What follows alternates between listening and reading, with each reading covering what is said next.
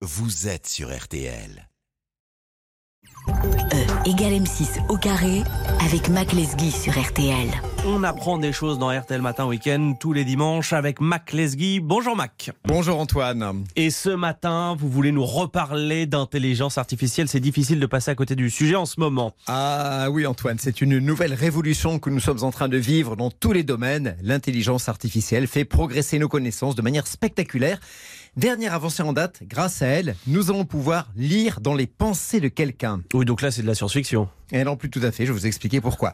D'abord, petit rappel, l'intelligence artificielle, ce sont des programmes informatiques dont l'architecture est calquée sur le fonctionnement du cerveau humain. Comme lui, ces programmes, on parle en informatique d'algorithmes, sont capables d'apprendre et de se perfectionner dans une tâche au fil du temps. Maintenant, quel rapport avec nos pensées? Quand vous pensez, mettons, euh, à votre famille, que se passe-t-il, Antoine, dans votre cerveau? Et je vous avoue que j'en sais trop rien. eh bien, des groupes de neurones, avec leurs milliards de connexions, s'activent.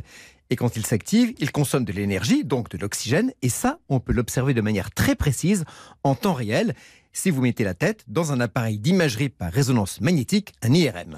Donc vous voulez dire que mes souvenirs de famille sont stockés dans un endroit précis de mon cerveau? Non, pas exactement. Ces souvenirs, associés à des sensations, des lieux, des odeurs, sont stockés un peu partout dans le cerveau cortex temporal, pariétal, hippocampe, etc. Et en plus, ces zones varient légèrement d'une personne à l'autre. Quand dans un IRM vous pensez à votre famille, ce sont donc plein de zones différentes qui s'illuminent à chaque fois sur l'écran du neuroradiologue.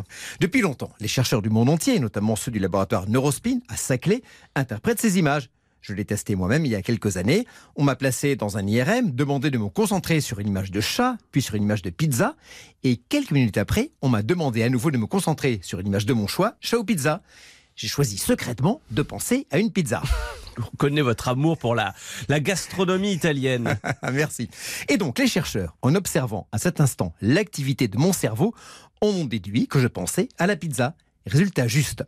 Mais ces images du cerveau en activité restaient très complexes à interpréter. Et c'est là tout l'intérêt des algorithmes d'intelligence artificielle. Analyser des images complexes, c'est une tâche pour laquelle ils sont très performants. C'est ce qu'ont fait des chercheurs de l'université d'Austin au Texas. Ils ont lu pendant 16 heures des histoires à trois volontaires sous IRM, avec analyse grâce à l'IA des réactions de leur cerveau. Puis, ils leur ont demandé d'inventer, à partir des éléments de ces histoires, de nouvelles histoires imaginaires et l'IA est parvenue à retrouver 50 à 70% des éléments pensés par ses volontaires. 50 à 70%, c'est donc pas tout à fait au point. Alors, c'est un début, bien sûr, mais c'est déjà une avancée extraordinaire. On a là un outil fantastique pour comprendre comment fonctionne dans notre cerveau la formation des souvenirs ou la maîtrise du langage. On est encore très très loin d'en faire, par exemple, un détecteur de mensonges. Pour l'instant, les chercheurs ont vérifié dans l'étude, il faut la coopération pleine et entière de volontaires quand on leur demande de se concentrer sur une idée. Mais qui sait?